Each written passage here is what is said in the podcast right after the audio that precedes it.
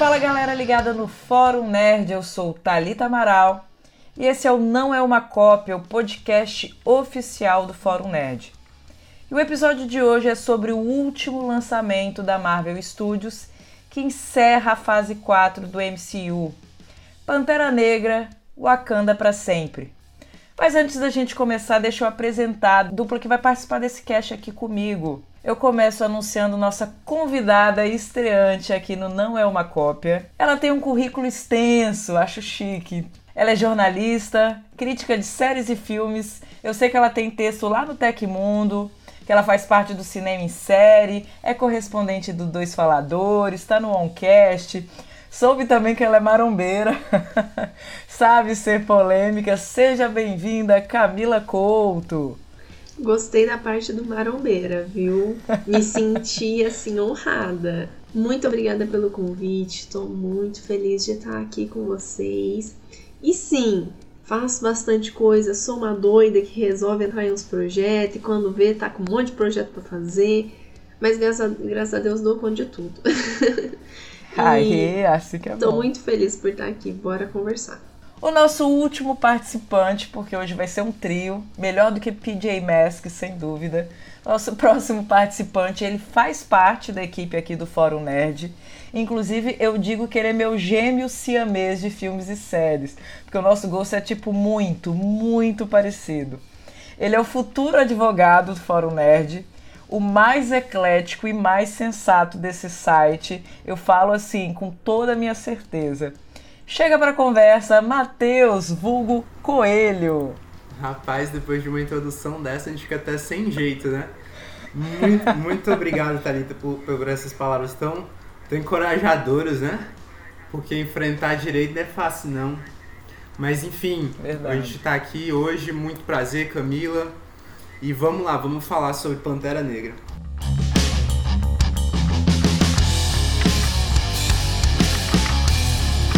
Antes da gente começar a papear, deixa eu dar uns avisos importantes. Siga o Fórum Nerd nas redes sociais. Nós estamos lá no Instagram, no arroba Fórum Nerd. No Twitter é o arroba nerd underline fórum. Em cada uma dessas redes a gente posta um material que é exclusivo. Ah, o Fórum Nerd também está no Facebook e no TikTok, pasmem. Não deixe de acessar também conhecer o nosso site que é o forumnerd.com, com acento agudo no O. Lá você encontra as principais notícias da cultura pop, tem crítica dos principais filmes, séries, tem artigo, um bocado de coisa bacana. A gente também tem canal no YouTube, onde a gente inclusive lança os episódios desse podcast. Tem um quadro novo que são os dicas simples, que o nosso chefinho CEO Luiz narra para vocês. E em breve a gente vai colocar muito mais material, muito mais novidade lá. Então não deixa de seguir o canal, clica lá no joinha e se puder comenta para ajudar no engajamento. E agora um momento merchan. Eu vou divulgar também aqui o nosso parceiro mais recente, que é o Allplay. Imagina só você ter vários canais ao vivo, como a Warner, o AXN, o History, e ainda poder escolher pacotes que incluam o HBO Max e o Paramount Plus. Tem super séries lá, tem o de férias com ex aí que tá, tá retornando, tem The Handmaid's Tale, que eu particularmente amo de paixão. Então, para assinar, só você seguir ali o link na descrição, que aí você consegue nos ajudar. E aproveita que o precinho tá muito maneiro. Sem mais delongas, bora começar depois da vinheta. Eu sou a rainha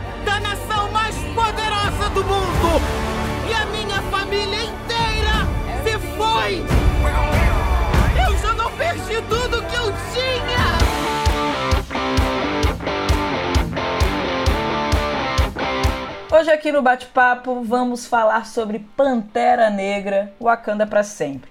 Por isso eu já deixo aí o spoiler alert. Ouça se você já tiver assistido o filme, se não, segura um pouquinho sua onda, depois você retorna aqui. Para contextualizar, é importante a gente falar do primeiro longa, o primeiro Pantera Negra ele foi lançado ainda em 2018, tendo como protagonista o ator Chadwick Boseman. O filme era do Ryan Coogler, além de ser o primeiro filme de herói a concorrer ao Oscar na categoria de melhor filme e recebeu um total de sete indicações. Vale lembrar que ele venceu o Oscar de melhor figurino, melhor design de produção, melhor trilha sonora, ou seja, Além de introduzir um novo personagem do MCU, ele trouxe representatividade e um monte de primeiras vezes que os filmes de herói nem nunca imaginariam. Que a gente estava habituado sempre a ver filme de herói só concorrendo a categorias mais técnicas. Em agosto de 2020, a gente recebeu a triste notícia da morte do Bosman. Foi algo muito difícil de digerir. Levou até um tempo, né, até a gente começar a pensar sobre o destino que o Pantera Negra teria nos cinemas. Aí ficava aquele questionamento eles vão escolher outro ator para desempenhar o papel do T'Challa ou eles vão repensar completamente a história. E aí, galera, eu começo com o primeiro tópico aí para a gente debater antes mesmo da gente entrar no filme propriamente dito, né, na sequência. Antes da gente se aventurar, me digam, vocês curtiram a passagem do manto ou no fundo vocês achavam que eles deveriam ter substituído o ator e terem tocado a história da forma como ela estava seguindo? Fala para mim, Camila, o que, que você acha? Você curtiu a diretriz que seguiu ou você teria feito diferente? Eu gostei da passagem do manto, porém tem um pequeno detalhe. A pessoa que recebeu o manto de Pantera Negra, é... eu tô por conta de toda a questão da pandemia e tudo mais, como essa pessoa se posicionou perante a vacinação, eu peguei um leve ranço da, da, da atriz. Então, quando ela recebeu o manto e tudo mais, primeiro que ela tinha carisma para ser irmã do Pantera Negra, mas ela não tinha um carisma, ela não tinha uma presença que o Bosman tinha.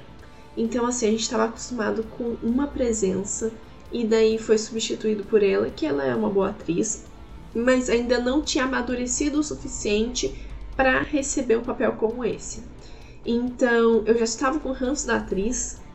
Então, por conta de todo o contexto e de eu sentir que ela não tinha o carisma suficiente, é... eu não curti tanto. Eu gostei de ter uma mulher como Pantera Negra, mas eu achei que poderia ter tido uma representatividade melhor que isso, sabe? É... eu acho que eu deixei um pouquinho o meu ranço tomar conta a gente até tenta separar, né? Mas anti-vax é difícil. Foi complicado. A todo momento eu tentava me, me desvencilhar disso. Eu, não, vou focar só na atuação dela. Mas, sabe, faltava um pouquinho de carisma, sabe? Faltava um pouquinho ali, né? Faltava um, um tempero, sabe? Faltava alguma coisa. E isso me incomoda porque a gente perdeu de ter uma representatividade feminina que realmente representasse.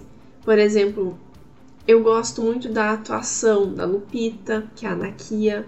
Eu gosto muito da atuação da atriz que faz a Alcoy, sabe? É, eu gosto dessas atrizes, eu gosto da atuação delas, elas têm carisma dentro do persona da personagem delas. Então, elas recebendo o manto, eu sentiria que teria uma representatividade feminina melhor por conta também do desempenho da atriz dentro do personagem, da personagem. E, e, eu sinto que com o final do filme, o manto vai voltar para um homem. Então é como, é como se a gente tivesse uma representatividade tendo sido, entre aspas, tá, gente? Entre muitas aspas, jogado fora. Por quê? Foi com uma atriz que não tinha carisma suficiente, uma atriz que tinha muitas polêmicas envolvidas. Então, assim, foi uma representatividade que poderia ter sido melhor para as mulheres, principalmente para as mulheres negras. Eu sei que eu não sou uma pessoa preta, eu não tenho voz nesse sentido, não tenho local de fala nesse sentido. Porém, olhando pelo lado de ser mulher, eu penso que poderia ter sido uma representatividade melhor. É, eu de certa forma também compreendo completamente o que você está falando. Eu era time Okoi até sair o primeiro Lego que atestava ali que a Shuri receberia o manto. Inclusive, eu até achei uma estratégia inteligente, inteligente da Marvel meio que já abrir esse jogo logo. porque eu acho que a decepção ao longo do filme seria maior. Então eu já fui preparada com a minha frustração, que eu sabia que seria Shuri. Então eu até achei essa jogada bacana, mas eu fui torcida da Okoi para herdar esse manto até o último minuto, enquanto foi possível. Coelho, e aí? Você teve time de alguém ou você não? Você curtiu a Letitia Wright, achou que ela herdou o mando bacana, que a escolha aí foi assertiva? Conta pra mim. Pelo que eu ouvi até agora, então já é consenso que ninguém queria a Shuri assumindo o manto, né? Mas enfim, é, eu lembro quando anunciaram a morte do Bosman, né? Que foi muito impactante para mim e também para minha família, porque a gente gostava muito do ator. A gente gostava muito mesmo, a gente acompanhava o trabalho dele, é, a gente amava James Brown, a cinebiografia que ele faz. Então, Pantera Negra também é um filme que aqui em casa a gente assistia sempre que podia. E, e então, quando a gente recebeu a notícia, foi muito triste. Como eu sempre estou envolvido com, com esse meio nerd de entretenimento, eu eu, um dos questionamentos foi justamente esse: como é que eles vão fazer com Pantera Negra 2 sem um Bosman? Particularmente, eu preferia que eles tivessem substituído o ator.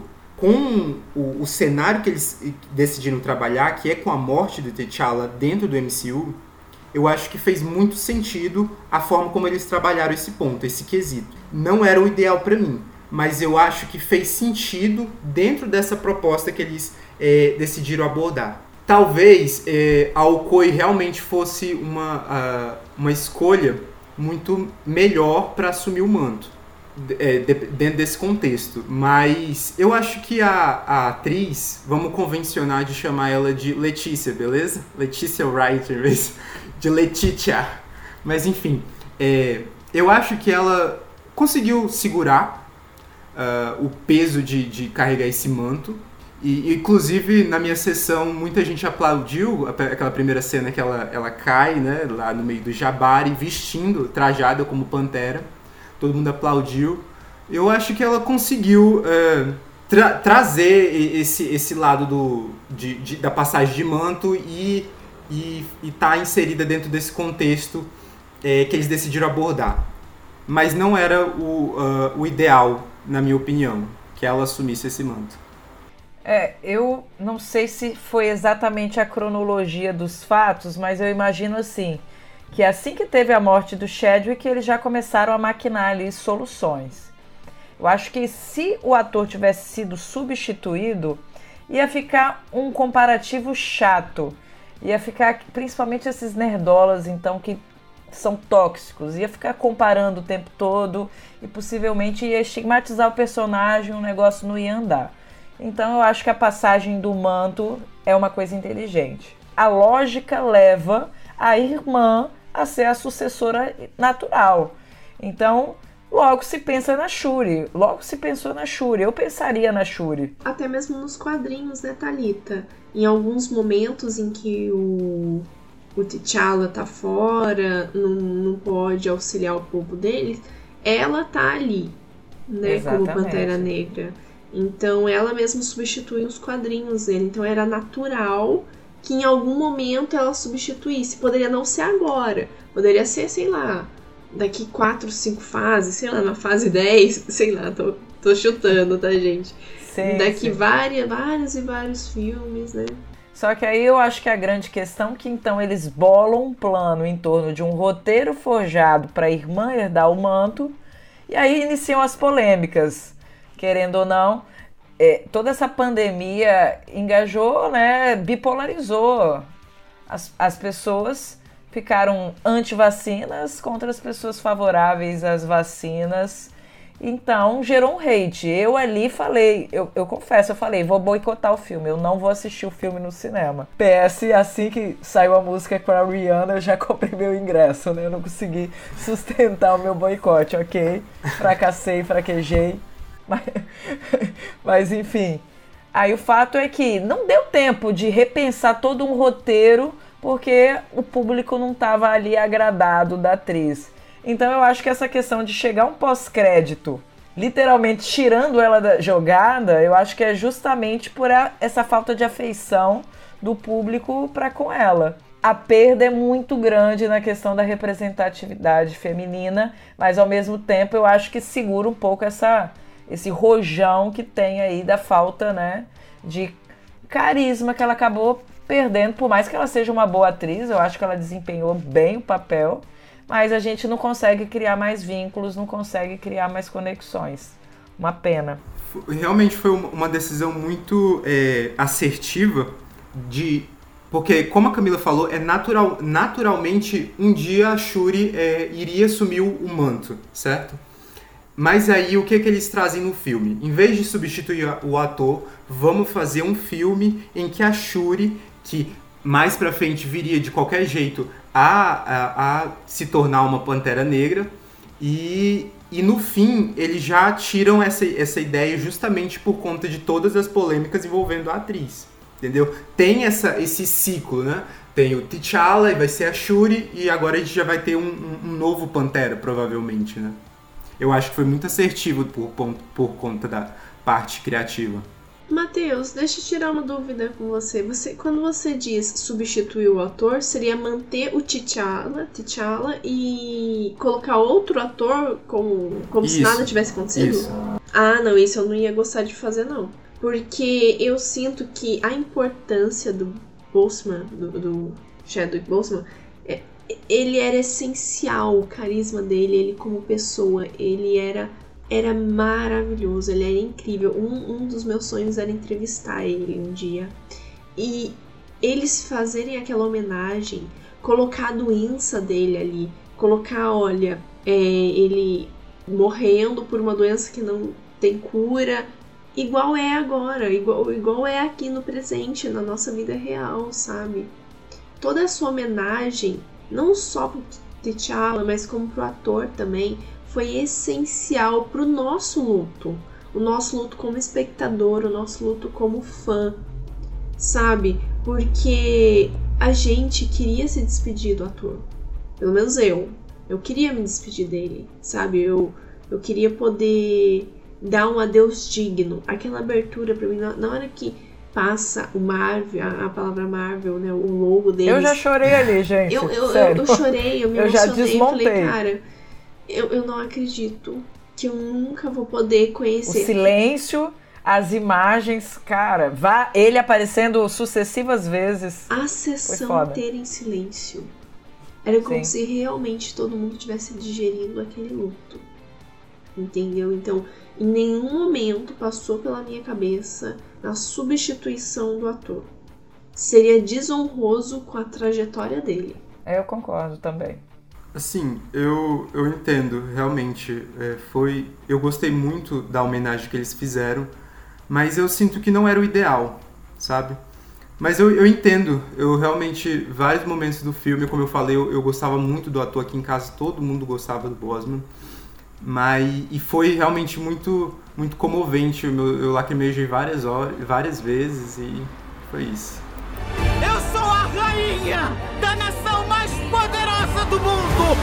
E a minha família inteira se foi! Eu já não perdi tudo que eu tinha!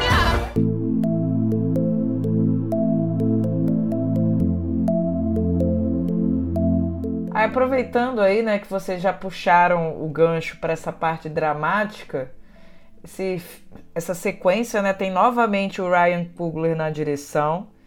E eu acho que entre os últimos filmes que eu tenho visto da Marvel, esse abraçou o drama sem dó. Eu, eu acho que a gente, junto com a Kanda, a gente faz o enfrentamento do luto, a narrativa inteirinha. O enfrentamento, a gente tenta recomeçar sem a figura ali do Pantera Negra. E aí eu quero saber de vocês, foi excesso? A Marvel soube dosar? eu, eu me comovi pelo menos em umas, uns três momentos diferentes do filme. Então eu até falo, né? Fugir um pouco daquela fórmula dela. Tem muito drama nesse filme. Camila, você achou que passou do ponto ou a Marvel acertou em apostar nessa questão do luto, não como pano de fundo, mas como trama mesmo? Não, para mim não não foi exagerado, foi pontual. Foi realmente representando aquilo que a gente estava sentindo aqui fora. Mas indo um pouco além, Talita, a Marvel está tentando sair dessa fórmula buscando vários outros gêneros, não apenas o de ação, é, como geralmente a gente vê né, nas lutas, né, nos filmes de herói. É, com a parte do Thor, eles estão buscando uma veia mais cômica. Agora, com tudo que aconteceu no Pantera Negra, eles tentaram buscar a questão do luto, a questão do drama, mas não só em Pantera Negra, eles pegaram a morte, por exemplo, do Tony Stark nas telas e transformaram o filme é, do Homem-Aranha o Sem Volta para Casa.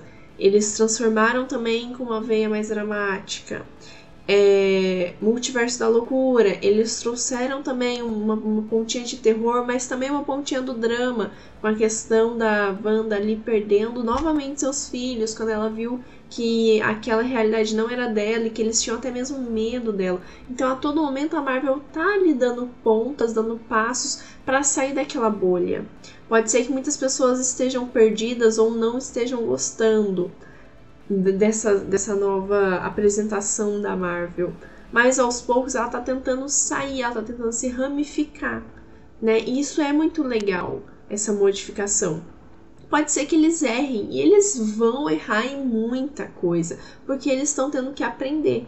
Eles estão indo no que? Naquela regrinha de erro e acerto. Eles estão vendo no que, que eles estão acertando, eles estão vendo no que eles estão errando para poder melhorar. Pelo que eu entendi dessa fase deles, dessa quarta fase, eles foram no e acerto e eles foram também em testes. Eles fizeram muito teste AB com o público. É que muitas vezes a gente vai muito com a cabeça de fã e a gente não consegue perceber esses testes AB que eles fazem. Eles sempre estão de olho no que a gente gosta, no que a gente vê, no que dá certo, no que não dá certo, no que dá view, no que dá, no que dá lucro eles veem tudo isso para que numa próxima fase, possivelmente, provavelmente, na verdade eu espero que na quinta fase eles já vão ter um, um, norte melhor, porque eles já vão ter feito bastante teste aqui na fase 4, eles já vão ter entendido o em quais pontos eles precisam melhorar, eles precisam reforçar. Ah, é no GCI, é num roteiro que tá falho, é no que que tá falho. Eles já entenderam o que, que o público deles querem, os gêneros melhores que, os, que o público é, mais gosta, para poder replicar para a quinta fase. Inclusive, esse foi o, o tema do, do artigo que eu soltei no site ontem, né? essa é uma análise do, da fase 4 como um todo e em como ela é um, um verdadeiro experimento, uma fase muito experimental. Colocar num tubo de ensaio muito tem muito é, conteúdo, conteúdo como a gente nunca tinha visto antes na Marvel em um período ali de, de menos de dois anos, né? Então, é, como a Camila falou, eles estão testando várias coisas para ver. Agora, o ponto é, eles vão conseguir trabalhar em cima desses, dessas, desses dados que eles coletaram agora, entendeu? Porque a fase 5 aí também está num curto período de tempo que vai acabar, né? Vai de 2023 até o finalzinho de 2024. É, agora o ponto é colocar em prática com base nesses dados que eles levantaram com esse experimento que foi a fase 4. E especificamente sobre o drama de Pantera Negra, eu achei que ele foi muito bem inserido é, no contexto que eles decidiram abordar. Eu curti também. Eu acho que agregou. Teve uma galera que achou que o filme passou um pouquinho do ponto. Tem uma galera falando que ficou moroso, não precisava de ter tido aquela duração, que ficou repetitiva essa questão do luto. Mas eu acho que o luto é justamente isso. Ele não tem um tempo. Você não pode determinar para uma pessoa, ah, você vai ficar tanto tempo de luto. Tanto que há uma passagem de tempo de um ano e, e, o Wakanda ainda não, não, superou, o Wakanda ainda não tem uma nova figura do Pantera Negra. Então eu acho que é justamente isso que o filme quer passar pra gente. Que não é uma chavinha que você vira e, ah, vamos virar a página, novo Pantera Negra, vida que segue. E, e, até mesmo, Talita, que ele nunca vai ser substituível. Ele sempre Exato. vai ser ele. Pode colocar outra pessoa ali, no sentido de outra pessoa assumir o manto, mas ele nunca vai ser substituído de verdade. E você falou um ponto, se você permite que eu aborde, sobre a duração do filme. Pode falar realmente eu achei que poderia ser um pouco menor. Ele tem 2 horas e 40, se eu não me engano. Ele poderia ser tirar ali uns 15, 20 minutos ou até mais. Mas não na parte do luto, nem na parte das homenagens, e sim daquela, daquele núcleo dos Estados Unidos que tomou um certo tempo ali. A, ai, eu esqueço o, o nome dela. Aí tem a, a mecha roxa no cabelo. É a Condessa, mas eu não sei qual que é o nome e... da Condessa. Ah. A Condessa, isso. E, o, e o ex-marido dela.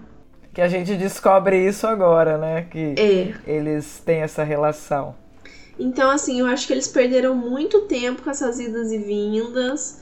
E, e, muito repetitivo também, muito repetitivo eles falando as mesmas coisas, eles falando, ai, precisamos achar que é culpa de Wakanda, ai, que isso aqui é a culpa de Wakanda, ai, que é a culpa de um novo Pantera Negra. Tipo assim, só reforçando isso, reforçando, reforçando, e no final das contas, só mais do mesmo, sabe? Enquanto a gente poderia ter mais sobre a trama realmente. Eu, eu confesso que eu achei que passou um pouquinho do tempo também Inclusive, o próximo tópico a gente vai debater um pouquinho o Namor, né? Que é o, o vilão anti-herói aí da história. Que na hora de se contar a história dele, eles querem ser didáticos demais, explicar demais. E na verdade explicam, explicam, explicam e muitas vezes não explicam nada, fica confuso pra caramba.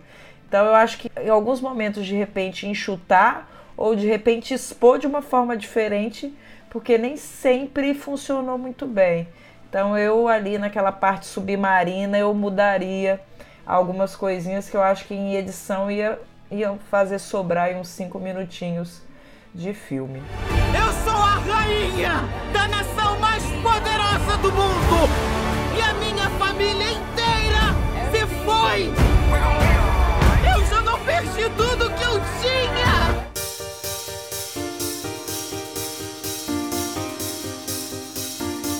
Mas eh, já que a gente trouxe aí o namoro, a gente percebe que o fato de Wakanda estar tá em luto, querendo ou não, expõe um pouquinho Wakanda para o mundo. Wakanda, que é aquela fonte de vibrânio. Então os seres humanos já estão de olho, né? O ser humano, que, cujo sobrenome é ganância, tá ali de olho. Tanto que a gente tem até uma cena, né? Em que as guerreiras de Wakanda logo reagem, né? À tentativa ali errônea dos seres humanos de tentar pegar vibrânio. E aí, a partir disso, a gente descobre que os seres humanos conseguiram desenvolver uma máquina para encontrar vibrânio fora de Wakanda. E acabam mexendo com uma nação submarina que é liderada aí pelo Namor. E aí eu já jogo para vocês. E eu já jogo com elogios, porque eu achei ele foda. Que personagem incrível para mim tá aí no top 3 de personagens inseridos na fase 4, mas eu quero saber de vocês. O que vocês acharam desse vilão anti-herói? Vocês acharam ele meio que uma versão, um plágiozinho do Killmonger, meio que marinho? Ou não, ele tem personalidade, ele é diferenciado? Falem aí para mim o que, é que vocês acham eu vou até um pouco além do que você falou, que eu, eu colocaria ele assim como o melhor personagem que foi introduzido nessa fase 4. Eu gostei muito, muito que eles é, adaptaram a mitologia dele para mesclar ali com a dos povos pré-colombianos. Eu acho que deu total um, um destaque para ele, deu uma repaginada no personagem e trouxe muito é, dessa representatividade de uma cultura que é muitas das vezes é, é marginalizada, entende? Eu, o, person... o ator é muito bom, ele consegue se impor, todas a, é, naquele diálogo que ele tem com a é, com a Shuri, né? Tem, ele tem aquela postura, postura, é, aquela postura é, passivo-agressiva que ele tá, ele tá ameaçando ela, sim, ele tá ameaçando ela, mas só que ele não altera o tom de voz dele ele está ameaçando Wakanda, ele está ameaçando os Estados Unidos, a superfície como um todo. Então eu, eu gostei muito do trabalho do ator, eu gostei muito do trabalho de figurino, especificamente nessa, é, nessa construção de Talocan e da, do, dos povos é, pré-colombianos. Eu gostei bastante. Diz aí, Camila, e você? Eu gostei muito eu gostei muito da história dele. É, diferente de você, Thalita, eu gostei da forma que foi apresentada. Eu não achei que sobrou nem que faltou, eu achei que foi didático realmente. Mas eu acredito que eles faz, fizeram dessa forma didática, porque querendo ou não, a bilheteria da Marvel, a bilheteria cinema, né, quando eu falo assim, é, ela não vem só das pessoas que seguem a Marvel, né, que acompanham é, os filmes, as séries, tudo. Tem um grande público que não entende nada de Marvel, que não entende nada do, dos mitos, da, das histórias. E, por exemplo, minha mãe foi assistir comigo e ela não entende nada. O fato de ter sido didático foi muito importante para que ela entendesse quem era ele. Sim, mas o, a, o, meu apontamento é justamente que a didática falhou porque continuou confuso.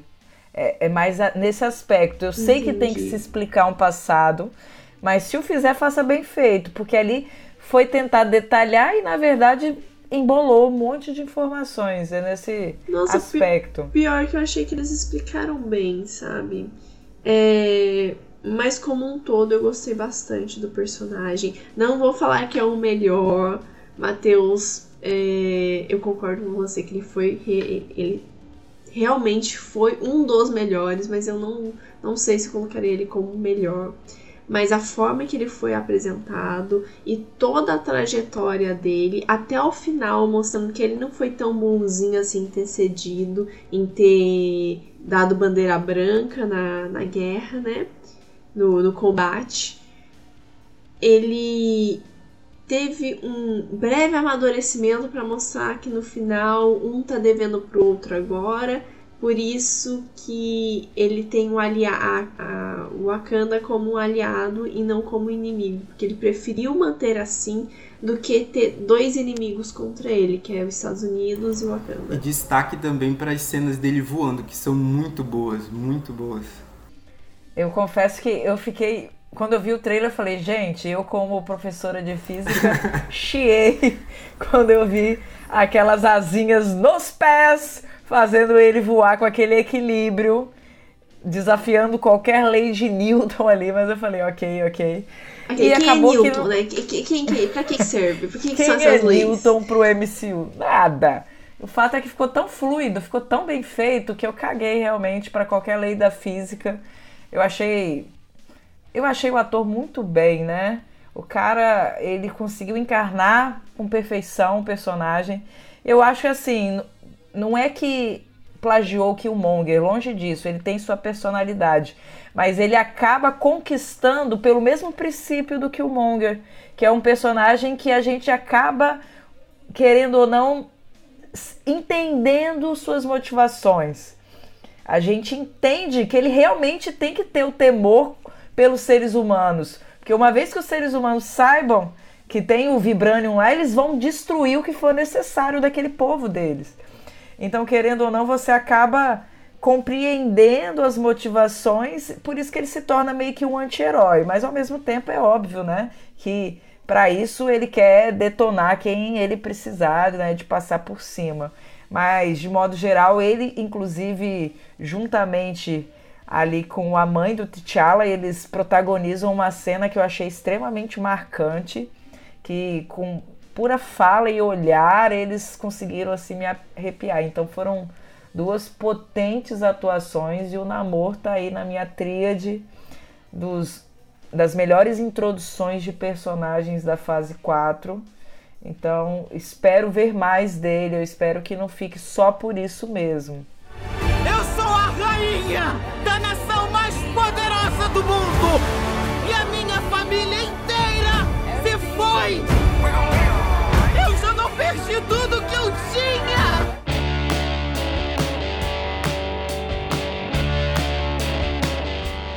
Falamos então do Namor, que é um puta personagem, mas eu não sei se vocês chegaram a ler algumas críticas, né? Uma das dos principais pontos positivos, eu acho que da maioria das pessoas, foi em falar do elenco. Que elenco sensacional! Não foi um nem dois, foram vários personagens que eu achei marcantes, que realmente agregaram a trama, que emocionaram, alguns conseguiram fazer a gente rir. Eu não me imaginava, eu nunca pensei que fosse Alcoy o, o gancho cômico de Pantera Negra 2. E eu fiquei extremamente satisfeita com o que eu vi. Fora outros personagens. Então eu quero saber de vocês. Fora o namoro, né, que pelo visto agradou todo mundo aqui, quais outros personagens vocês destacariam de Pantera Negra Wakanda para sempre? Fala aí para mim. Olha, eu sou muito chonada na Lupita, que faz a Nakia. Eu fico muito triste que teve um erro de roteiro quando inseriram ela novamente. Mas mesmo assim, isso não abalou, isso não. Faz o exposed aí pra gente desse erro de roteiro, vai passar assim? Pode falar. é que quando. Eu vou ter que falar da cena pós-crédito, tá? Mas assim, quando ela aparece no filme, é, a rainha né, vai até a escola onde ela tá, né, onde ela é diretora, e ela fala, né, a rainha age como se ela não soubesse o porquê a Nakia ficou afastada durante todos esses anos, porque ela não foi no enterro, né, no velório, né, desculpa, no enterro não, no velório, né, na cerimônia do T'Challa, sabe? Ela age como se ela não soubesse o que tivesse acontecido. E na cena pós-crédito, a gente descobre que a Nakia tem um filho com T'Challa e a rainha sabia. Sabe, né?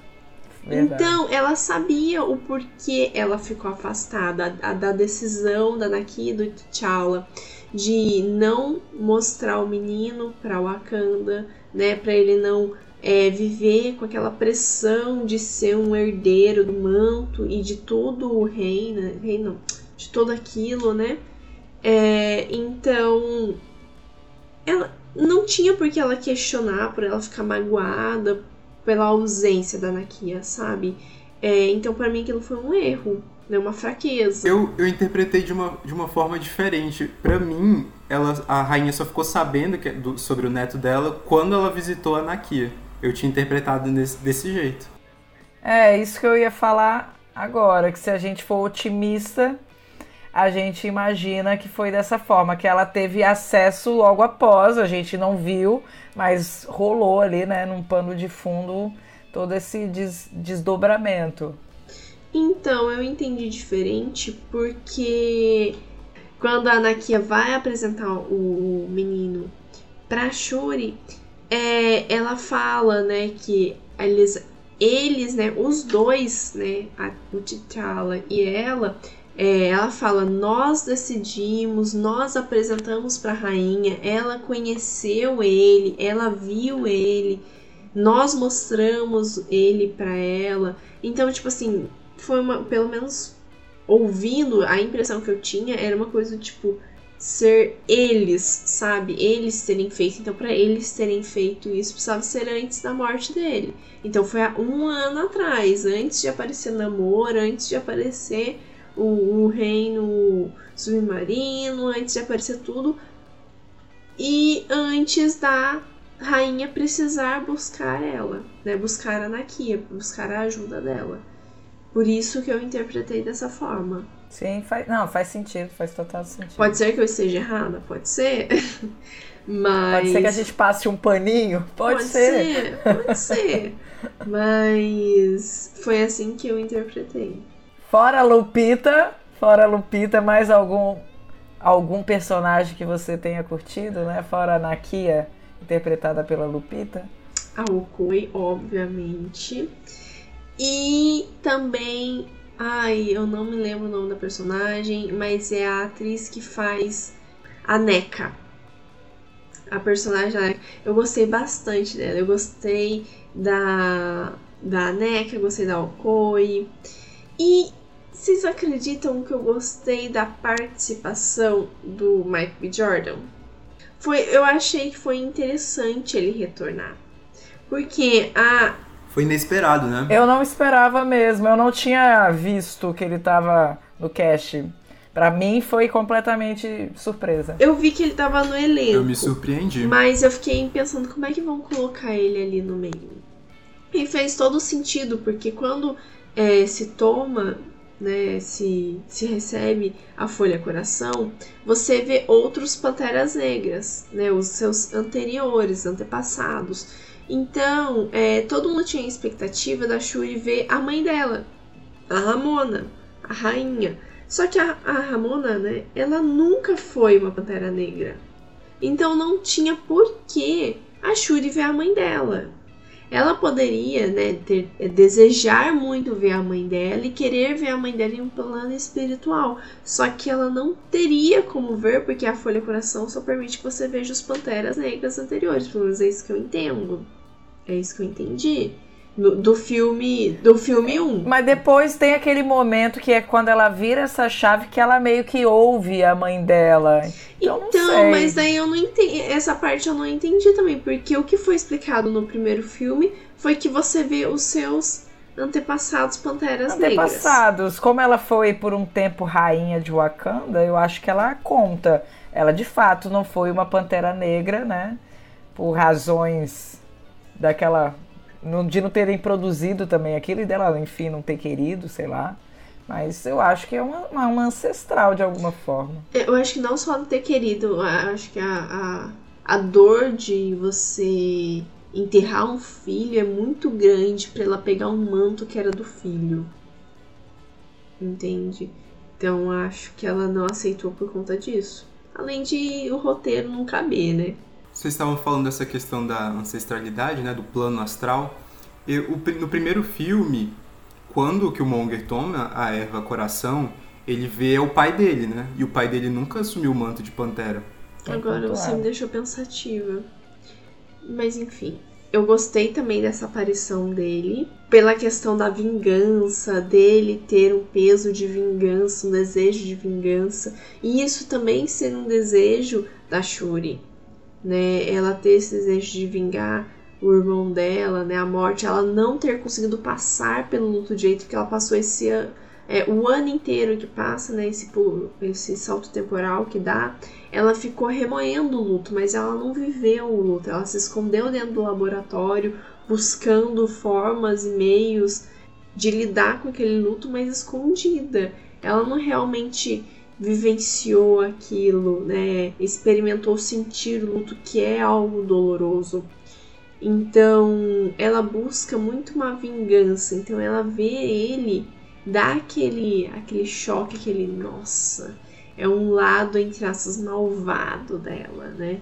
Então, eu gostei bastante da participação dele. Gostei da Aneca, gostei da Alcoy, deixa eu pensar quem mais. A atuação da, da Angela da Ramona é impecável. E eu gosto muito da, do amadurecimento, do desenvolvimento do personagem do. Gente, pode ser que eu pronuncie errado, tá? Embaku. Que é o que vai receber, o que aparentemente vai receber o manto. Sim, sim, eu acho que fala acho assim. Acho que é assim que fala. Eu gosto muito do desenvolvimento do personagem. Porque ele entra num primeiro filme como um rival ali do, do T'Challa querendo um manto para ele, daí ele não consegue. É, ele desenvolve quando o Killmonger pega o manto para ele, ele continua ali desenvolvendo seu personagem. Agora no segundo filme, ele, ele se mostra aliado, ele se mostra inteligente porque ele busca ali é o conselho da Shuri falando: olha, você não é mais uma criança, agora você vai ser uma pantera negra. O que que eu faço? Tem os anciões, anciões estão é, pedindo para ir lá hum, ficar um tempo é, na, na minha região, né, na minha área. É, posso levar? Não posso levar? Mostrando que ele tem ali uma servidão a ela, que ele respeita agora que ela é maior, digamos assim, né? Que ela é alguém, que ela até mesmo fala, até alguns dias atrás eu era criança, agora você quer a minha opinião. E ele fala, mas agora você não é mais criança, agora você vai ser a líder do povo. Então ele mostra uma servidão e um respeito por ela, mostrando que ele não tem mais aquele é, despeito, sabe? Aquela. É, aquela, aquela dureza no pensamento, sabe? ele tem um respeito, ele tem uma mente mais aberta, ele amadureceu nesse sentido e ele aceita o conselho dela, levando os anciões e ficando, entre aspas, é, de, é, a receber um favor deles também, né? Já que ela mesma fala, eles, eles vão ficar devendo um favor para você se você fizer isso para eles. Ele aceita isso e faz o, que ela aconselha ele, e mas ao mesmo tempo fica ao lado de, dela durante a briga, durante a batalha. Então, assim, o amadurecimento dele é muito bom. Cara, é, é exatamente o que eu pensei. Como, como ele tá ponderado ele ponderando sobre essa questão de vingança, eu não imaginava. Eu fui pega completamente desprevenida e eu achei tão bacana. Achei bacana justamente porque, pelo que você pontuou. Ele aconselhou, mas ele também ficou na posição de ouvir o conselho. Do, da, essa questão assim de ultrapassar a barreira do machismo e se entender numa posição onde a Pantera Negra estava no topo da hierarquia. Eu achei uma evolução assim tremenda. Eu achei o personagem dele super carismático. Eu gostei demais e não esperava que fosse curtir tanto. A, a, a, conversa dos dois, eu inclusive queria um pouquinho mais de profundidade. Acho que poderia até ter dado um passinho mais além, porque eu acho que funcionou bem ali os dois. Uma pena não ter dado esse passinho a mais. Mas eu concordo demais. Tem mais algum personagem, né? Eu te cortei aí. Não, não. O que eu gostei foram esses. E só acrescentando uma coisa na sua fala, não apenas machista, mas também etária, porque ele é mais velho que, que ela, né? Tem a questão dela falar para ele, né? Como eu já disse, é, até alguns dias atrás eu era uma criança, agora você quer meu conselho, porque realmente para eles para todos eles, ela era apenas uma criança. Então, uma criança que era a irmã caçula do T'Challa, né, do Pantera Negra. Se caso um dia ela fosse receber o manto, iria demorar anos, entendeu? Então, ela teria amadurecido, ela teria virado, né, se tornado uma mulher adulta, é, então tem essa questão também, não apenas o machismo, né, por ela ser uma mulher, mas também a questão da idade, dela ser bem mais nova que eles e bem inexperiente. E mas mesmo ela sendo bem é, inexperiente em comparação a eles, ela conseguiu ser muito mais inteligente. Verdade. Você, Matheus?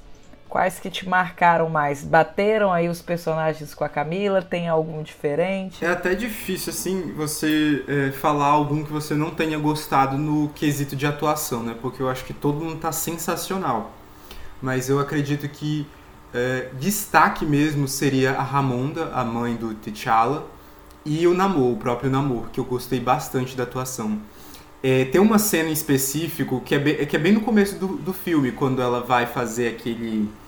Ela, ela vai falar naquela reunião, né? E ela começa uh, o monólogo dela falando sobre é, a questão do luto, como eles estão se aproveitando da fragilidade de Wakanda para tentar é, conseguir o vibrânio.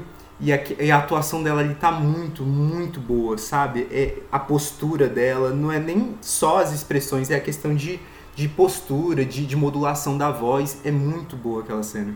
E tem uma outra também que eu, que eu gostei bastante, é quando a Okoi, ela perde o cargo dela, né? Quando começa a escorrer as lágrimas no rosto dela. Que cena foda! Que cena foda! Eu fiquei, eu fiquei, meu Deus do céu, eu não acredito que eu tô vendo isso. Foi muito bom, a atuação dela tá perfeita. E realmente você falou sobre é, esse lado cômico dela, né? A gente a gente viu um, pincelou um pouco no primeiro filme e aqui eles desenvolveram mais ainda. É, o namoro, como eu já falei. E a, a Camila falou sobre a, a NECA, né? É, por conta da atriz, da Micaela Cohen, eu tava com uma expectativa de ver mais dela em cena. Então eu acho que ela ficou meio que subaproveitada na trama. A gente falou lá no início sobre como é, aquela trama dos Estados Unidos é, tomou um tempo assim excessivo no filme. E, e, a gente poderia, por exemplo, ter tido mais cenas com a NECA, por exemplo, entende? Eu queria ter visto mais dela, porque eu gosto da atriz e porque a personagem também se mostrou bastante interessante. Uh, outro também que é em uma introdução nesse filme que é a, a Coração de Ferro, né? A Riri Williams. Eu, eu gostei da, da dela como uh, civil. Eu não gostei tanto dela usando a armadura. Eu não sei é, explicar a, a, diferença, mas eu gostei dela como civil, aquela primeira interação dela com a Shuri, quando ela tá com a Okoi, etc. Mas como Coração de Ferro, eu não sei se foi porque foram poucas cenas, mas eu achei meio forçado Uh, tem uma cena em específico que ela fala assim, ela começa a dialogar com ela mesma, como o Tony fazia, e ela fala, ele é muito rápido. Aí ela fala, eu sou mais, sabe? Eu achei meio tosco, mas nada que atrapalhe uh, o filme como um todo e nem a introdução da própria personagem. Deixa eu falar mais dessa mulher, porque, cara, mataram ela, pra que mataram ela agora? Eu, eu ainda tô indignada. Sim, meu Deus do céu. Essa cena dela com a Okoi, eu, eu achei tão forte, tão densa, porque na verdade eu não acreditei que ela seria capaz disso. Mas ela estava ali lidando com o luto de um filho e a possibilidade dela perder mais uma filha, ela fez sem pestanejar, ela tirou o coio do cargo. Então eu achei assim sensacional, porque ela ali, ela não cedeu, ela não perdoou, porque eu falei, não, não, ela vai acabar cedendo, ela vai voltar atrás. Mas não, ela já foi correndo lá para arranjar a Anakia para conseguir recuperar a filha dela. Então, essa questão da maternidade dela, ela soube trabalhar assim com uma perfeição de, de tirar o chapéu. A, a fala dela é muito altiva, densa, tem a, as cenas dela com o namoro eu também achei assim incríveis. Então, assim, para mim ela é o grande nome do filme. Tem vários personagens ótimos, mas para mim ela foi quem comandou. O Koye tem a minha menção do coração. Eu achei ela extremamente divertida. O timing dela muito preciso na hora da comédia. Eu achei que Pantera Negra acertou muito, comediu, não tem excesso, soube trabalhar assim a comédia de uma forma bacana. A Coração de Ferro eu acho que tem potencial. A, a galera reclamou muito, falando, ah, não introduziu muito mal a personagem. Eu falei, pô, mas quem disse que estava introduzindo a personagem? Ela foi literalmente citada, mas ela vai ter uma série introdutória.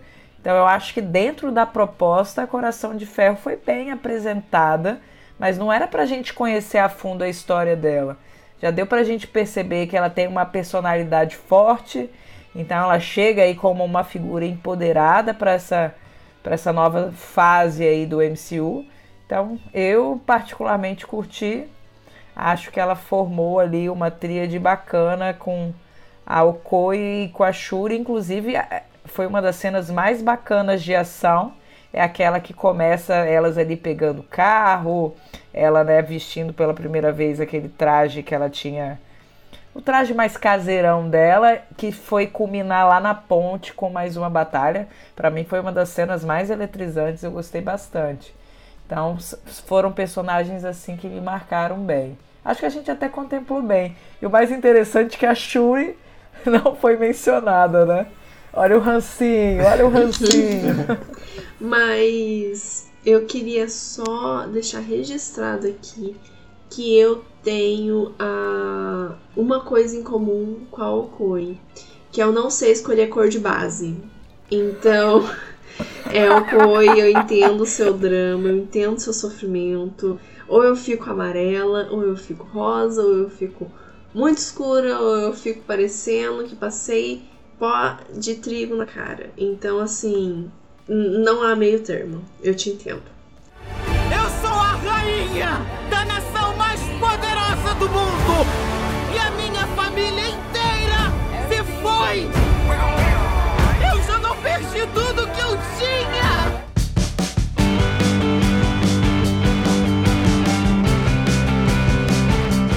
Thalita, você falou sobre a, a, a, cena de luta na ponte, né? E, e realmente é, a ação do, do, de Wakanda é, é, muito, muito boa. Eu gosto muito também do trabalho de, de som que eles fazem, que, que é muito. que ele, eles mesclam muito com a cultura africana, né?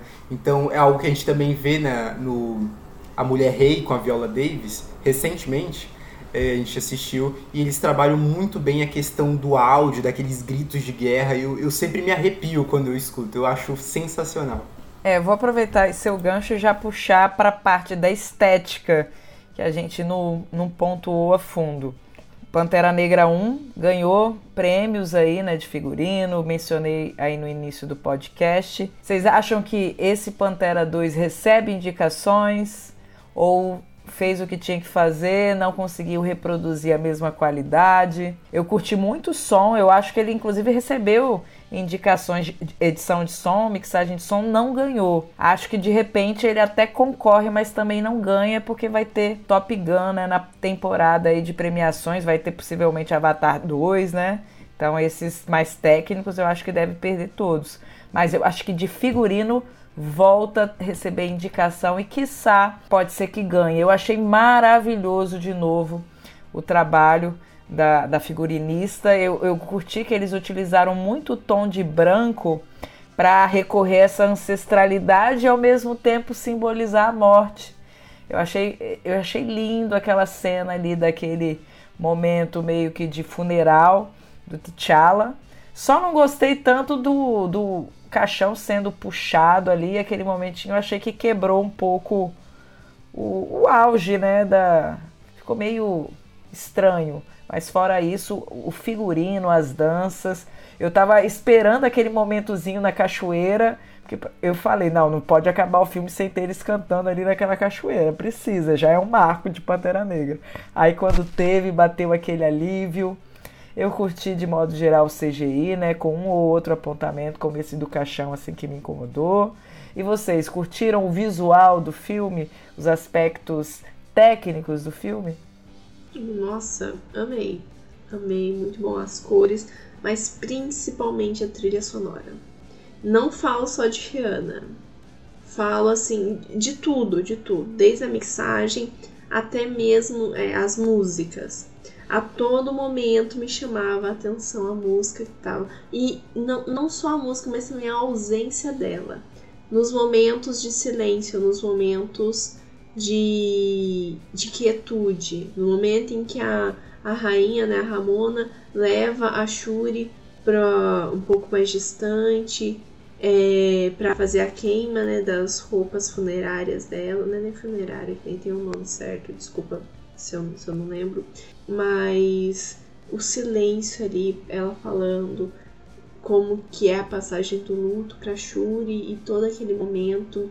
E também a quando remete a gente ao som da sereia. Porque quando eles vão atacar, né? Quando o, os soldados do namoro vão atacar, ele, alguns deles ficam na água, fazendo como se fosse um canto, hipnotizando as pessoas para que elas se joguem no mar e morram. Me, me remeteu muito ao canto da sereia, né? A, a todo a, a, nossa cultura aqui do Brasil, que também tem a cultura colombiana, né? Também se refere a eles, mas como a gente conhece aqui também, me remeteu isso e eu fiquei, nossa, olha que legal isso. Cara, foi sensacional. Desculpa Pode te falar. interromper, Camila, mas realmente foi, foi sensacional esse trabalho de som, especificamente sobre é, a galera de Talocan, quando eles vão atacar esse, esse um zumbido baixo, né? Que cria aquele clima, aquela tensão para quando vai começar o ataque de verdade. Muito bom, muito bom. Vocês não ficaram incomodados? Eu, eu, eu, fiquei bem pouquinho, tá? Eu superei logo, assim, ao longo do filme. A primeira vez que apareceu um deles, eu falei, gente, é um navio de Avatar. Mas aí depois, como eles estavam com bastante elementos, né? Assim, remetendo a, Mesoamérica, eu comecei a me desvencilhar desse pensamento. Mas assim que eles chegaram, né, na superfície, ficaram azulzinhos, eu, opa, Navi? Vocês não tiveram esse pensamento? Foi algo só meu mesmo? Não. É a bióloga falando mais alto, hein? Eu não puxei tanto para esse lado. Principalmente por conta daquela proteção que eles têm na boca, né? Para eles ficarem com água, terem contato com água. Eu não, não me remeteu tanto. Mas eu gostei muito des, da caracterização deles, de figurino né, né, querendo ou não, maquiagem né, figurino. Principalmente dos braços direito e esquerdo do namoro. Eu acho que eu tô com aberto aqui com o nome da atriz que faz Namora, que é a Mabel, e tem um outro, o rapaz, que eu não vou achar agora. Mas eles foram muito bons também. A atuação deles foram boas, mas a caracterização deles me chamou muita atenção. Eu gostei bastante. Principalmente que ela muda, né? Quando eles estão embaixo da água, eles estão com as cores, né? Cada um com, seu, com seu tom de pele.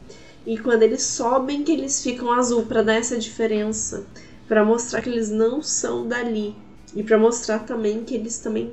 Que isso deles, essa essência deles, vem daquela planta que é azul e tudo mais. Inclusive aquela sequência inicial, né? Que tem aqueles dois mergulhadores ali já viram que a broca quebrou ali perto do vibrânio e que do nada um desaparece, eu achei muito maneira. Gerou toda uma, uma, uma tensão, eu, eu achei bem bacana. E essa questão da caracterização é como eu tinha falado lá no início, que eu gostei bastante deles terem mesclado com essa cultura mesoamericana, que deu realmente um, um charme totalmente diferente para Atlântida deles, né? A cidade é, submersa. Eu gostei bastante desse, desse, desse quesito de caracterização. E, e, o Wakanda também. E a gente está falando de, desses aspectos mais técnicos. Eu queria é, pontuar um, um, um, elemento da edição mais perto do final é, sobre a luta da Shuri contra o Namor. Que eu acho ela muito cortada. Eles fragmentam muito a, a, a luta alternando com a cena do navio, sabe? Eu acho me incomodou um pouco. Eu gostaria de, de uma cena mais um, um take mais contínuo. É, é, faz todo sentido mesmo. E o, os trajes, vocês curtiram? O traje da Pantera Negra, eu, o traje né, da Coração de Ferro, eu pessoalmente achei bem bacana mas me incomodou um pouquinho o desempenho físico mesmo, assim, da Pantera Negra. Eu acho que eu assisti pouco dela lutando, e aí eu gostei do apontamento do Matheus, porque é justamente porque picota demais, então a sensação é de que ela luta pouco. E ela acaba assumindo o manto, né, ali no terço final do filme. Então eu senti que ficou devendo mais dela com o, o traje de Pantera Negra na ação. O traje em si eu achei muito bonito, tem aquele um aspecto, né, uns filetes dourados, eu acho que agregou, tá bem esguio. Eu, eu curti. E o do Coração de Ferro me remeteu tanto o Homem de Ferro, assim, ao mesmo tempo que tem um, uns ajustes de forma, tá um pouquinho mais arredondado. Eu gostei bastante, ao contrário do Matheus, eu acho que ela ficou muito bem vestindo, não me incomodou ela como o traje robótico, não. Achei que ela assumiu bacana ali aquela armadura. Eu sou a rainha da nação mais poderosa do mundo e a minha família inteira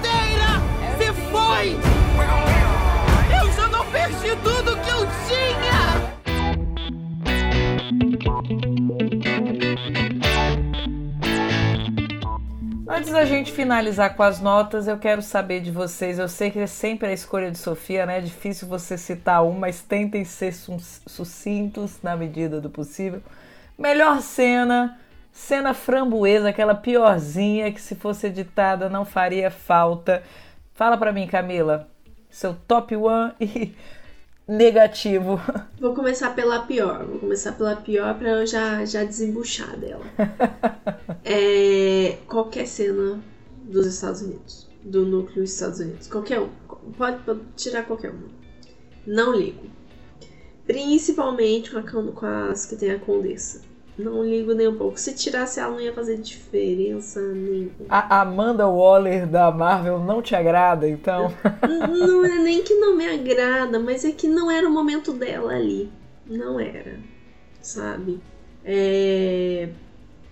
Poderia ter sido tirado se fosse qualquer outro. É, é que, assim, pra gente que assistiu as, a, a, as séries, que assistiu os outros conteúdos que tem um, que acompanha tudo, ver ela ali é um easter egg, né? É um faz sentido pra gente. Mas se tirasse ela e colocasse uma agente qualquer que nunca ninguém conheceu e, fa falasse as mesmas, fizesse as mesmas falas, falasse as coisas e fosse para os mesmos lugares, é, não faria diferença nenhuma. É, isso que eu senti quando eu tava assistindo, né? Faz a única diferença que faz é porque a gente sabe quem ela é e o significado dela ali. Então é, é a única referência que a gente tem dela, entendeu? É, então por mim poderia tirar qualquer uma do núcleo dos Estados Unidos, FBI, já estaria ótimo. E a melhor de todas, para mim, assim, disparado, disparado é a cerimônia de velório dele, do, do T'Challa. Para mim é, é, incrível. As danças, as músicas, as cores, o branco, como você falou, o tom de branco sendo ressignificado e não um velório todo, todo é, enrijecido, duro, com mórbido, com tons de preto, norte-americanizado. Não, um momento de celebração da vida pós-morte. É um momento de você é, celebrar respeitosamente a passagem de vida para a morte de um, uma pessoa. Então, achei muito, muito lindo, além de ser uma homenagem para o próprio ator. Então, para mim, a melhor cena é essa. Você, Matheus, seu best e seu worst. eu também quero começar pelo, pela pior, porque eu, eu, realmente, assim, eu tava tentando achar a cena. E eu, eu, eu acho que para colocar seria essa justamente da Coração de Ferro, que ela tá lutando contra o Namor no, no, no, no céu. E ela fala essa frase meio tosca, ah, eu sou mais rápido que você. Me incomodou, eu não gostei dessa cena. Mas, fora, eu não consigo pensar em outra agora. Então vamos pular pro, pra melhor, que é justamente a aquela. Vamos logo pular pra melhor parte, então, que é justamente aquele primeiro discurso da Ramonda é, junto com todos os líderes mundiais em que ela mostra todo o poder dela, todo a dor dela, o sofrimento dela, e que, mas em que ela não abaixa a cabeça. Eu gosto muito de, de como ela se posiciona, como ela se, se expressa. Aquela cena para mim foi fenomenal e começou o filme assim de uma maneira magistral. Excelentes escolhas. Conforme vocês foram escolhendo, eu já fui limando, porque algumas coisas bateram assim. Mas eu vou tentar variar, né, pra gente não repetir. Até porque eu concordo aí com, com o que vocês falaram. Eu vou começar com a pior minha. Pior cena, me incomodou um pouquinho aquela conveniência de roteiro. Ramon e Shuri vão lá pro meio da savana de Wakanda, uma coisa bem pegada a Rei Leão. Aí o namoro convenientemente aparece ali justamente para elas naquele momento a forma como aquilo se iniciou eu não curti. Não achei que foi fluido, não achei que foi orgânico. Gostei do diálogo que veio posteriormente, mas não do surgimento da cena em si. Hum, eu achei estranho. E melhor cena a gente até citou já no podcast de hoje, que é quando a Ramonda literalmente tira a Okoi do cargo. Eu achei uma cena extremamente intensa que mostra a versatilidade ali delas. Me comoveu. Eu, eu, cheguei a mencionar que eu chorei em alguns momentos. Eu chorei na abertura do filme, né? Quando apareceu aquela abertura clássica da Marvel, mas já na tonalidade escura, sem som, com o Bosman aparecendo por várias vezes. Chorei nessa cena dela falando com o Koe, porque deu para sentir o temor dela de perder mais um filho a gente sente aquilo, ela consegue fazer a gente sentir. E chorei lá no pós-créditos com aquela referência linda, né? Do, do filho que também se chama T'Challa. E eles conseguiram achar o menino ui, super fofinho. Enfim, foram três momentos que eu não consegui Que lembrava muito o, o, ator né, e o personagem Sim. fisicamente. Foi um, um cast ali acertadíssimo. E eu acho que vocês vão concordar comigo que da fase 4, até porque não tem também grandes competidores, Pantera Negra, o Wakanda para sempre se destacou e para mim é o melhor da fase 4, até assim, com uma certinha folga do meu segundo favorito, que é Doutor Estranho no Multiverso da Loucura. Concordam com a minha frase de ser o melhor da fase 4 ou discordam? Concordo e também concordo com o seu segundo lugar, que é justamente o meu. O meu seria justamente o Pantera Negra, Doutor Estranho e o Homem-Aranha, porque eu sou muito fanboy dos três ao mesmo tempo em tela. De filme, de filme realmente Pantera Negra superou. Mas eu sou suspeita de falar. Porque primeiro que eu gostei já muito do primeiro. Eu tava com uma expectativa controlável pro segundo, porque eu tava com muito medo, né? Eu já tinha a expectativa que fosse a Shuri e eu já tava com o ranço dela, então eu fui assim, vai ser o que Deus quiser, sabe? Então, quando eu cheguei lá para assistir, eu já tava com uma expectativa controlável. Então eu consegui me emocionar, eu consegui ver o lado positivo e negativo de tudo. E para mim sim, é o primeiro, o top primeiro. Só discordo do seu segundo lugar, mas a gente tá aqui para falar de Pantera Negra, então outro momento a gente discute isso. Tá, mas só faz um parênteses, não precisa de explicar. Me fala seu segundo. Olha. Só, só para gerar polêmica, tá vendo? Não, é só pra gerar polêmica. É audiência. porque é que eu não tinha, é que eu não tinha ainda feito um top. Entendi, entendi. Você não ranqueou na sua eu, mente. eu não pensei ainda no meu top. Entendeu? Ela vai Mas pensar, tá, eu gente? Gosto, eu gosto, eu gostei e vai muito do Shang-Chi. depois. Eu gostei muito do Shang-Chi, mas eu não sei se eu colocaria ele em um segundo lugar. Hum, exótica, diferente. Mas eu não sei se eu colocaria ele. eu tô vendo todos vocês me julgando, tá? Não, Mas eu- eu é não sei, eu- filme. Eu- Eu não sei se eu colocaria em um em um segundo lugar. Você pode refletir, te darei tempo. Ah, é- que bom. Em outra ocasião, em outro podcast, ela vai trazer a resposta pra gente. Porque eu gosto muito de Sem Volta pra Casa também. Só que ele, eu acho que ele pesou na mão em algum- alguns aspectos. Então, por isso que eu gostei tanto de Shang-Chi, porque foi equilibrado, sabe? Eu gostei também de Eternos, mas não seria um segundo lugar. Enfim, eu ainda não fiz o meu ranking, sabe? Ainda não pensei nisso, porque ainda tava degustando e apreciando Pantera Negra, sabe? No, no meu top 1. Ótimo, ótimo. Então vamos dar tempo para Camila digerir, processar e ranquear essas obras. Começa de trás para frente que é mais fácil, né? Tipo assim, começa lá do último, porque aí você já decide entre Thor e Viúva Negra, depois vai É que escalando. você- vocês não estão entendendo. Eu tô deixando aqui uma abertura pra vocês me convidarem pra um próximo, entendeu? Nossa! Entendeu? Eu tô, deixando, eu, tô, eu tô deixando aqui uma cena pós-crédito. Entendeu? Pra vocês falarem Tá assim. mais do que convidado. É, pra vocês falarem assim, não podemos ficar sem essa resposta, Camila. Venha para o próximo. Entendeu? Fato, não. Ótimo gancho, hein? Isso daí merece uma sequência. Eu sou a rainha da nação mais poderosa do mundo! E a minha família inteira se foi! Eu já não perdi tudo que eu tinha!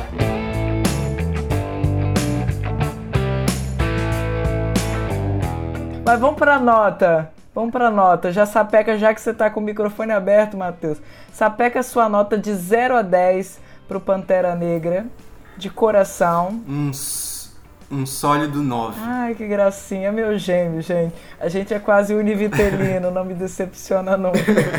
Camila, pode falar do seu coração uma nota de 0 a 10. Pode ser uma nota decimal se necessário for. Eu, tava, eu tô com muita dúvida se eu dou 9 ou 9,5. Nossa, arrasou! Eu já tô Eu, tô aplaudindo eu, com eu, eu, eu, vou, pés. eu vou, vou, vou fazer igual o Matheus, eu vou dar 9. Porque se eu der 9,5 vai ser muito com o coração. Então eu, vou- eu preciso ser um pouco mais pé no chão, então 9.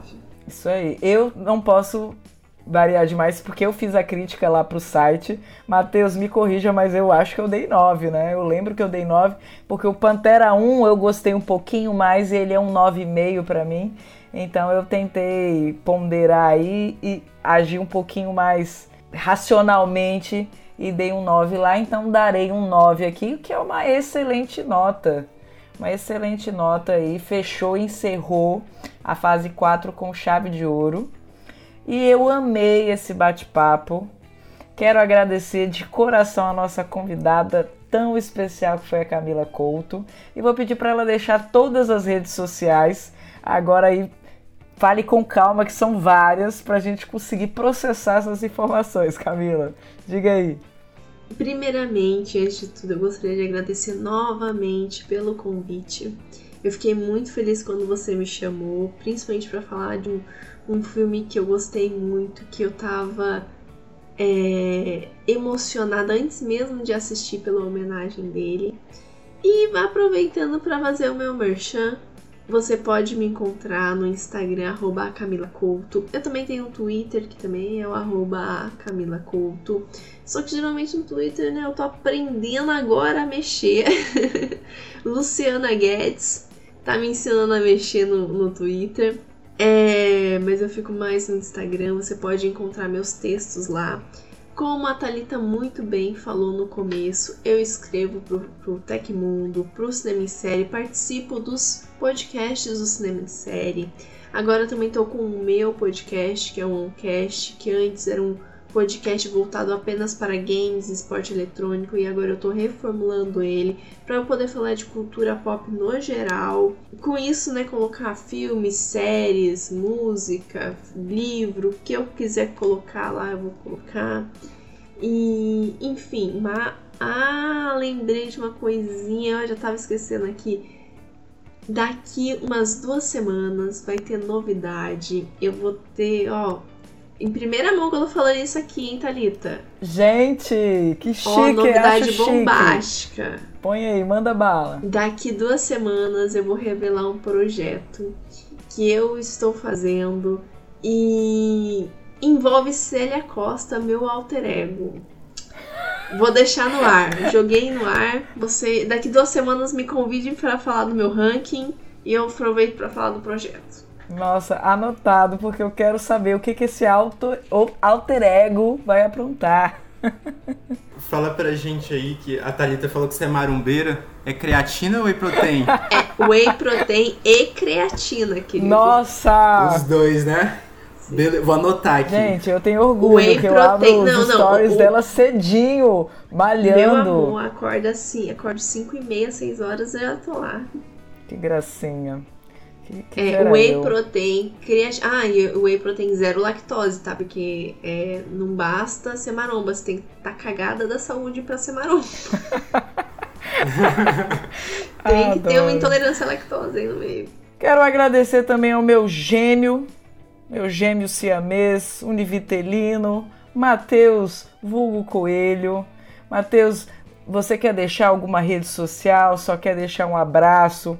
A essa galera que está ouvindo, fique à vontade. Então, gente, eu sou muito low profile, eu não tenho muitas redes sociais. Chique! Mas enfim. Acho rico! eu queria agradecer, foi muito bom estar aqui com vocês, a gente bateu um papo muito legal. É, discordou em alguns pontos, concordou em outros, mas foi muito produtivo.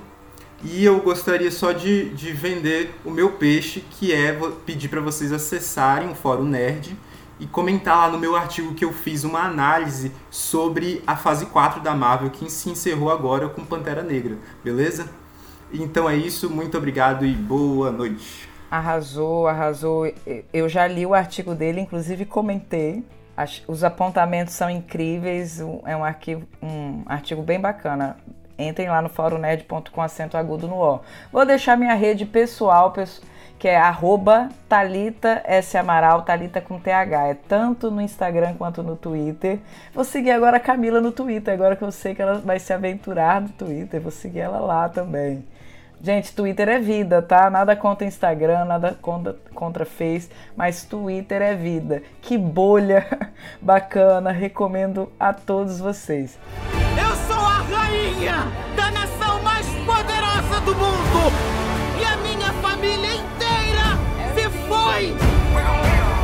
Eu já não perdi tudo que eu tinha! E, e, de pronto, né, agradeço a você que chegou até o final e escutou a gente trocando essa ideia sobre esse filme que eu achei muito bacana, que é representativo, que é diverso, que traz né, um, um oxigênio aí para Marvel, que ainda vai emendar muitas fases pela frente.